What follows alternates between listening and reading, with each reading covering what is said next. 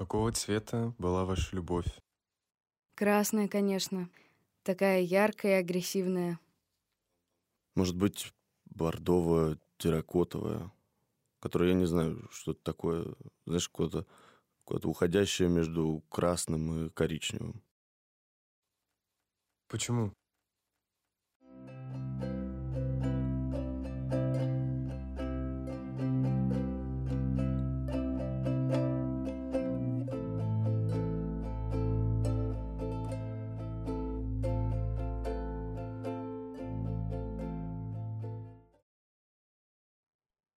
Студенчестве я была очень ответственная.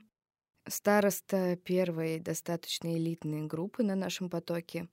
Ребята, которые у нас учились, были не просто первыми по учебе. Они все с красным дипломом из английских школ. Самое главное, что у большей части наших одногруппников родные тоже заканчивали этот институт и имели непосредственное отношение к медицине. Практически все ребята были из некой династии врачей. У нас группа была не такая, что прям, ну, группа, в принципе. Там была главным образом блатная, и группа была английская. Я знал английский язык так же, ну, так же примерно, как испанский, весьма условно. Это была группа детей достаточно рафинированных. И я туда попал, по-моему, просто потому, что учился в английской школе, и английский язык, в общем-то, это, это как бы был мой профиль. Вообще я, наверное, не должен был туда попадать, потому что у меня никто до этого не учился в этой императорской академии. Ну, меня, наверное, взяли туда для, для комплекта, потому что кто-то же должен был там английский язык знать. Вот группа, группа уж, группа-то английская,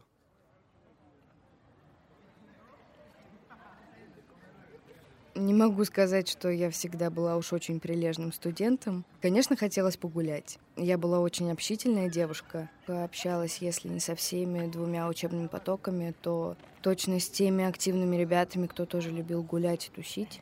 У нас была тогда незабвенная курилка, там можно было вешать топор. Мы приходили туда с пластиковыми стаканчиками кофе и сигареты в руках. Кто курил, кто не курил, там было совершенно неважно. А еще первые два курса мы в основном ходили в кафе рядом с институтом, собирались, тусили там, сидели на красной мягкой мебели. Ну откуда там тусоваться было? Главное, где, в каком кафе? Не было никаких кафе с красным сиденьем. 92 год. В принципе, нищая страна, денег нет, стипендию не платят по полгода. Я, я не особо ходил на тусовки, на которые, скажем, ходили все остальные. Ну, я не тусовочный человек.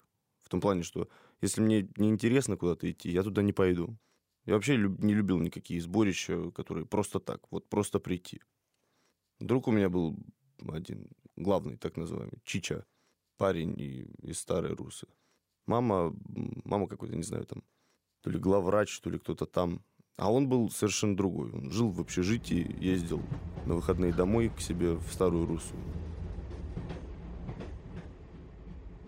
Хороший парень.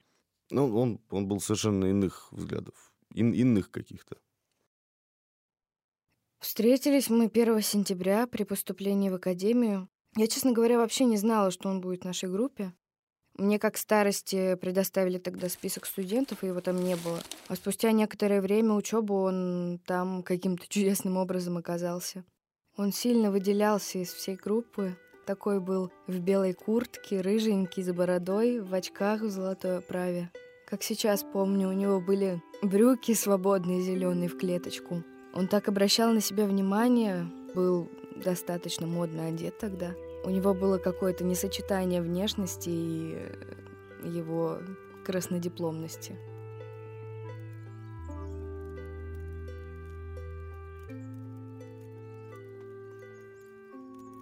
Он совершенно был не похож на отличника или зубрилу в классическом понимании. А потом, поскольку они сразу стали общаться с моим другом, у нас соединились компании, они просто общались своим мальчишеским коллективом, все время ходили вместе. У меня была совершенно другая тусовка. Я к этим относилась без особого интереса. Они были как особо одаренные, а у меня были совершенно другие задачи и интересы.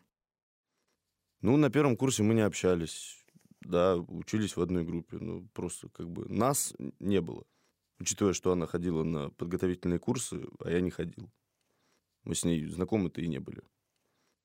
Так получилось, что в конце первого курса я провалила экзамен по физике, и э, так получилось, что мы с ним пошли провожаться после экзамена и разболтались.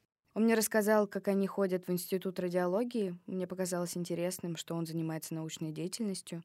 Я пришла и стала учить физику. Мы стали разговаривать про знаки зодиака. Он тоже в это погрузился. Потом начали созваниваться. Ну, я никогда ничего не делала, чтобы ему понравиться. Мне нужно было учить физику, а у него были очень хорошие конспекты. Я по ним училась, и в итоге физику я сдала. Физика там была совершенно ни при чем.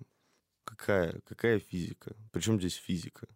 Она здесь никакой роли не сыграла. На самом деле суть не в физике. Суть не в каком-то там утешении. Никто никого не утешал и, и не помогал.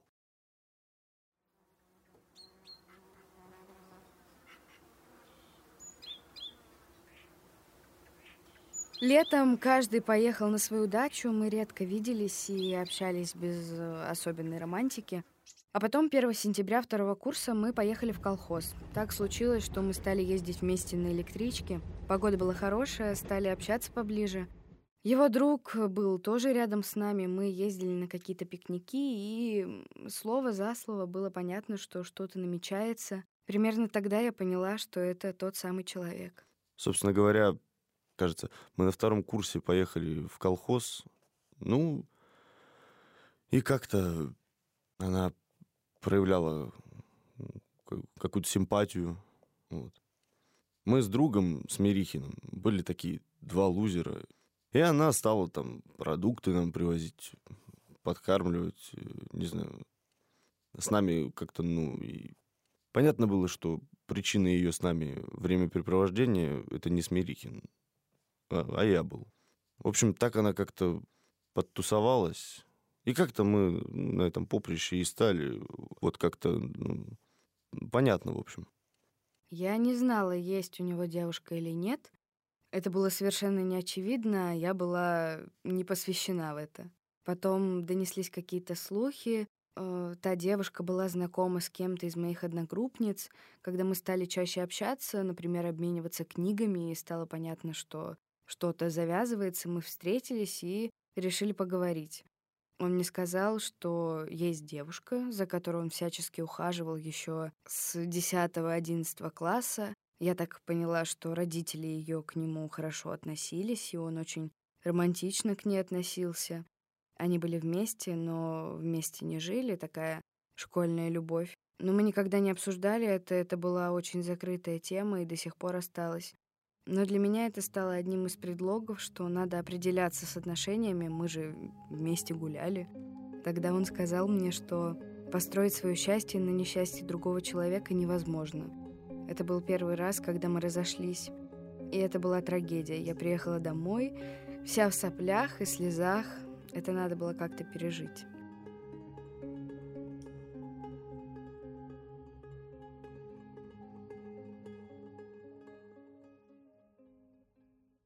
Дальше мы начали ездить на практику в какую-то больницу, в отделение.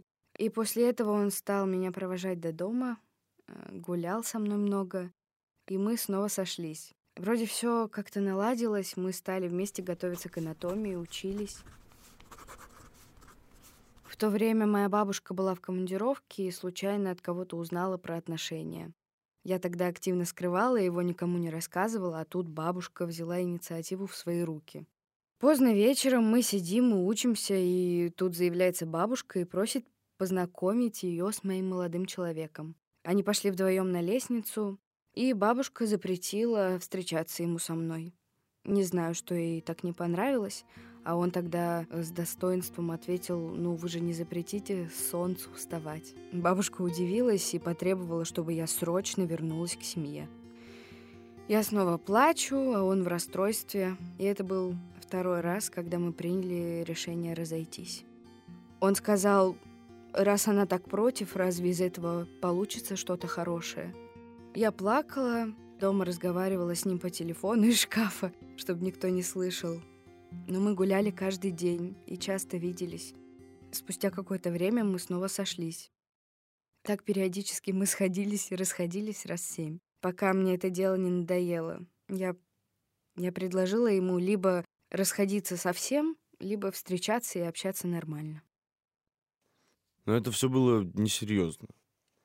Когда учишься в одной группе, как, как можно сходиться и расходиться? Это невозможно. Если люди расходятся, то они уже расходятся. А это все на самом деле, ну, ну как бы несерьезно было.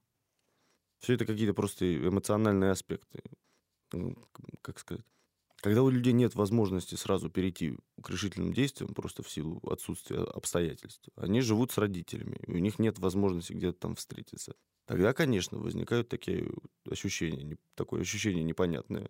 Вроде бы какой-то интерес есть, а, а вроде бы его и нет. Поэтому так и было. А потом уже, когда общение перешло в более такой понятный формат, ну, тогда, конечно, уже, да.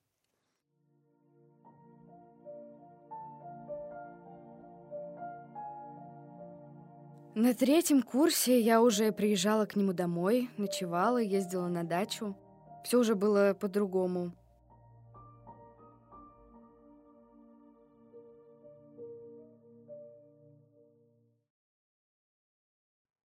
Но тогда мы так и не съехались. Так получилось, что где-то в середине четвертого курса мы сильно поругались с его мамой. Тогда мы вынуждены были уехать из этой квартиры. Мы пришли к знакомому и рассказали, что нам негде жить. У меня дома жить нельзя было, потому что много людей, а еще с моими родителями просто невозможно жить. Снимать квартиру нам было не на что. Мы как два бедных котенка были. Денег ноль. Но у его дедушки была своя квартира, и он нас туда пустил. Квартира 18 метров, практически до потолка завалена вещами, а рядом жила сумасшедшая бабушка и соседка с двумя детьми. Это был первый раз, когда мы оказались в коммунальной квартире. И жили мы там практически три года. Несколько лет у нас действительно была комната в коммунальной квартире. Там уже можно сказать, что мы жили вдвоем. Ну, то есть в коммунальной квартире, но без родителей. К тому, к тому же у нас была отдельная комната, где мы жили именно вдвоем, в таком постоянном режиме, то есть без, без переездов, отъездов. Уже, можно сказать, сто процентов времени вместе. Когда мы съехались, то центр общения с ребятами и одногруппниками перешел сразу к нам. Мы стали собираться в этой квартире не раз в месяц, но где-то раз в три месяца точно позволяли себе оторваться. Конечно, не настолько шикарно, как это могло показаться. Тогда не очень было много возможностей. Но мы собирались и собирали наших одногруппников где-то 13-15 человек. Потом уже позже у каждой девушки появился молодой человек, а еще и ребята потом подоспели. Тогда уже собирались большие компании по 20 человек. Тусили мы нормально, гуляли по Гороховой, ходили на Невский. Был, был только один раз, когда мы собрались у меня на квартире. Единственный раз. И все. И все, собственно говоря. Не, никаких тусовок больше не было. У нее всегда была склонность к завышению. Она, наверное, думала, что мы тусовались, а мы, мы не тусовались. Потом еще раз мы устроили посиделку в коммунальной квартире. После выпуска уже из университета. Там соседка уехала на дачу. И вся квартира осталась нам. Ну, мы сбросились, купили там мясо, сделали шашлыки в этой огромной квартире. Потом пошли гулять. И как раз там были белые ночи. Пошли, погуляли по Гороховой, э, вернулись, а потом люди разъехались. Не знаю, нет, не знаю ни одного случая, когда мы ходили в какой-нибудь там клуб. Просто не было раньше никаких клубов, не было никаких там ресторанов, уж тем более. Вот и все. Никаких приключений. Вот, вот такая была молодость. Одногруппники всегда наши отношения воспринимали прекрасно. Девушки ревновали. Чича, его друг, очень сильно ревновала его ко мне. А я такая звезда была и не ощущала каких-то достойных конкуренток. А вот родители — это сложно. У них очень неожиданные решения постоянно появлялись. Не помню, кто из нас предложил, но я захотела познакомить с ним моих родителей. И мы так миленько посидели, я тогда очень удивилась. Где-то в конце учебы я уже сказала, что надо определяться. И он согласился. После этого к нам домой приехал отец. Мы все обсудили с ним и поженились. С родителями и вообще с людьми вокруг все было сложно. Но всякие отношения, мнения, кто, кто чего думал, кто чего не думал. Стресс был от того, что с родителями все было как-то... Ну, в общем, да по-всякому было. Постоянная вот необходимость приспосабливаться ко всему, а где-то и невозможность приспособиться. Она сопровождалась какими-то катастрофическими изменениями. Например, мне пришлось из дома уходить, чтобы съехаться. Это тяжело. Это не каждый человек сможет так уйти из дома. Уже во время совместной жизни нам некогда было погружаться в быт. Раз в две ночи он дежурил в магазине в подвале, а я ездила по массажам и возвращалась очень уставшая. Еще я дежурила в больнице, хотела быть акушером-гинекологом. У нас не было свободного времени на бытовуху. Я, я не знаю, что значит бытовуха. Да, мы, мы бывало спали на полу, на, на матрасах, действительно. Там иногда тараканы бегали толпами. Потому что там рядом, рядом жила бабушка, такая уже в полном маразме. Она даже с кровати не вставала, умирала. Вот. А наша комната наполовину была заставлена какими-то вещами.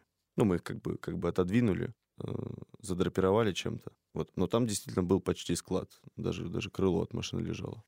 Но бытового стресса не было. Потом уже появились дети, и было еще сложнее. Наша первая дочка появилась после первого года ординатуры. Каждый вечер я уезжала, потому что нужно было деньги зарабатывать. Днем он приезжал из ординатуры, а вечером я. А когда появилась третья дочка, настал самый тяжелый период. Двое детей и так требовали внимания, и третий ребенок тоже. На работе много всего появилось. Это было сложнее всего. Он тогда еще уезжал часто в командировки, и большая часть работы была на мне. Ну, думаю, может быть, ей действительно было сложно, когда дочь родилась. Может быть. Но, но для меня никогда не было такого состояния, чтобы можно было сказать, что время какое-то тяжелое. А сейчас, что ли, легкое стало? Сейчас, сейчас уже мы понимаем друг друга, и все, сейчас можно расслабиться? Нет. Часто просто хочется послать все. В общем, в общем, в общем так.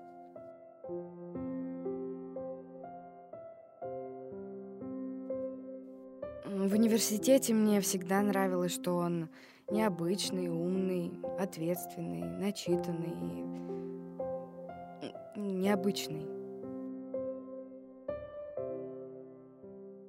Мне кажется, э, ей всегда было свойственно то, что не свойственно мне.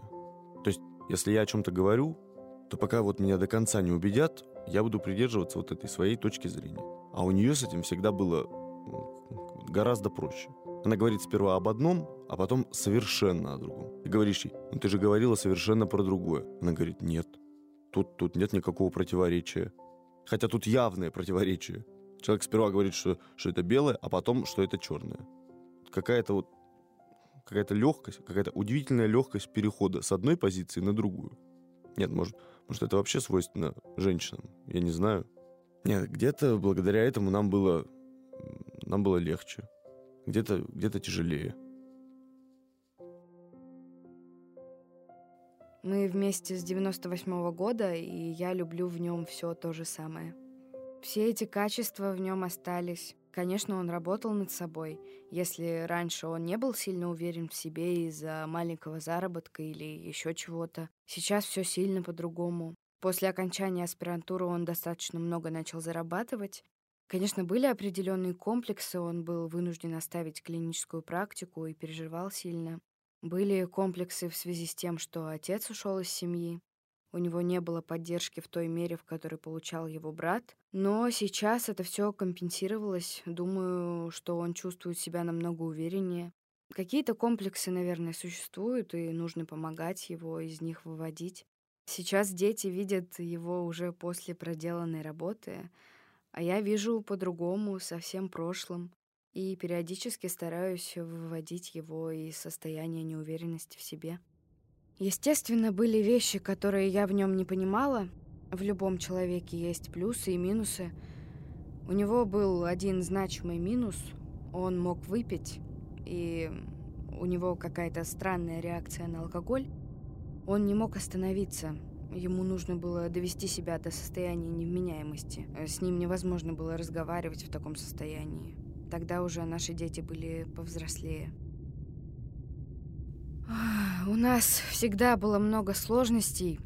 Справляться с ними — это обоюдный процесс. Нужно понимать, что если ты живешь с человеком, вы должны вместе работать. Если процесс идет только в одну сторону, это приведет к разрыву. Иногда ты идешь на уступки или упрощаешь, но только во благо. Он в этом плане комфортный очень. Если бы он не шел на компромиссы и уступки против своей семьи с самого начала наших отношений, не знаю, как бы сложилась наша жизнь.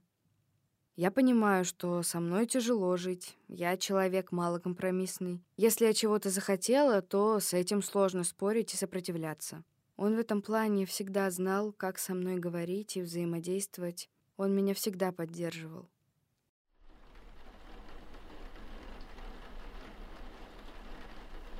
У нас, у нас всегда был какой-то как бы внешний стресс. Эти взаимоотношения, они жрали 95% времени. Вот там, там, кто с кем общается, кто, кто кого обидел, кто на кого обиделся. Это очень-очень сложно было. Ты все время э, должен быть э, в состоянии какого-то напряжения и попыток приспособиться. Ну вот человек на войне. Наверное, он же не будет переживать, что у него там нет, например, телевизора. Тут какая-то такая, такая же история. Очень много было проблем, с которыми многие-многие люди не смогли бы справиться. Это очень тяжелые изменения, когда ты должен выдерживать давление других людей, которых ты э, и не хочешь даже видеть и, и слышать иной раз.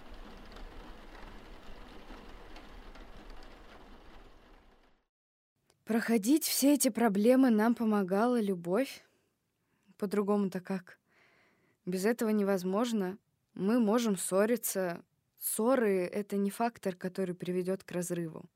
Ссоры, по сути дела, для того, чтобы потом помириться. Это как в фильме «Иван Васильевич меняет профессию». Так и хочется устроить скандал. Происходит какое-то накопление эмоций, и люди ссорятся. Но именно рутина приводит к тому, что люди расходятся. Острота момента должна быть. Сначала вы не разговариваете, что-то бесит или раздражает, но потом вы миритесь и чувствуете себя прекрасно. Нет, не могу сказать, что справляться помогали, как некоторые люди говорят, какие-то там чувства. Наверное, тут дело даже не в чувствах, просто ты понимаешь, что жизнь так устроена, и надо жить. Это даже не, не из чувств проистекает. Просто если ты стал уже так жить, надо, надо, как-то жить. Это сложно объяснить. Это, это не так, что вот у нас были какие-то чувства, и мы поэтому все преодолели. Нет. С моей стороны это не так. С моей стороны, раз уж ты взялся за это дело, ну, как-то надо его довести до конца. Чувства, они, они ведь как-то потом во что-то другое проистекают. Ну, как, как любовь. Это, это, это очень сложно. Наверное, да. Когда, когда ты в начале отношений, у тебя есть, как многие говорят, вот, этот, вот эта любовь. Вот этот какой-то драйв, да? Вот какой-то вот этот драйв. Потом драйв уходит, естественно. А какие-то обязательства остаются. Возникает больше конфликтов эти конфликты становятся все более и более навязчивыми. навязчивыми. Не могу сказать, что какой-то период отношений был, был легким. Когда проходит вот эта первая фаза, эти первые ощущения, потом уже либо, либо как-то включается что-то внутреннее, либо нет. Наверное, наверное, включается что-то внутреннее. Это требует каждодневной работы. Если ты понимаешь, что это как бы э, отпустишь эту каждодневную работу и не будешь ее выполнять, то это если, если вот так выразиться, ну, ну как, как, как с аквариумом. Вот, вот аквариум. Вот его надо чистить. Надо там, надо там воду менять. А если ты запустишь аквариум этот, он, он в общем зарастет дерьмом, и все, рыбы все сдохнут. Вот и все. Поэтому вот та, здесь также. Все время какие-то возникают пакости. Просто надо работать, раз уж, раз уж ты взялся за это.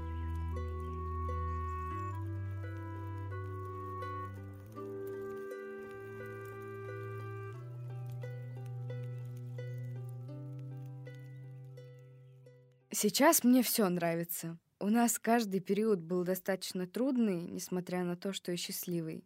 Дети маленькие были, нам все время чего-то не хватало. Денег, сил из-за большого количества работы. Как-то мы все время, и сейчас, и раньше находимся в состоянии напряжения. И в эмоциональном, и физическом плане. Не расслабляемся.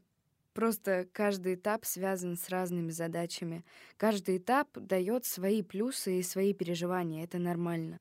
Когда мы были молодые, у нас э, не было таких возможностей, как сейчас. Но это не говорит о том, что мы были несчастны. Как-то выплывали и выкручивались. Сейчас мы ссоримся, конечно.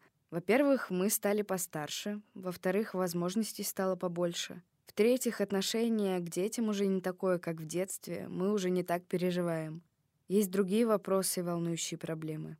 Сейчас стало просто меньше раздражающих факторов, каждый знает, что и как уже делать. Хотя у каждого из нас бывает накопленная усталость и агрессия. Я, я не могу сказать, что мне комфортно. То есть, то есть это, не, это не такая жизнь, которая основана на принципе комфорта. То есть это скорее вот такие вот чувства, которые уже, знаешь, уже как, э, как у сосны кора вот, вот такая, которая, которая более устойчивая. Вот эти чувства, они, они достаточно такие, э, консолидированные, воспроизводимые, где-то предсказуемые. Но в этой вот в этой предсказуемости есть определенная такая энергетика. Вот.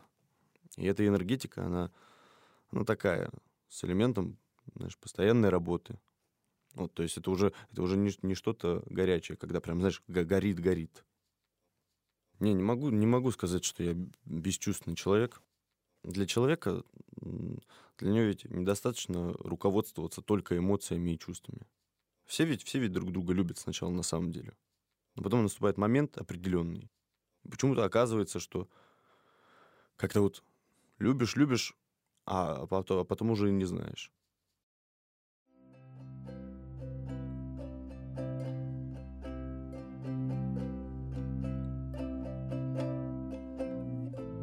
Нет, любить важно очень. Но, но этого недостаточно.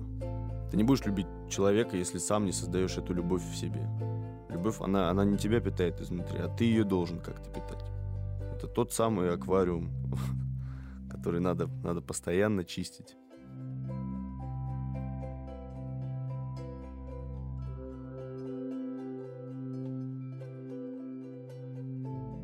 Мы сейчас прослушали вашу историю полностью. И все-таки, какого цвета была ваша любовь?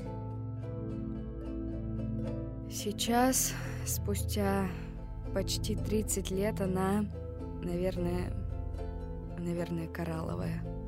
Ну, но она точно не, не желтая, не зеленая, не белая, не черная.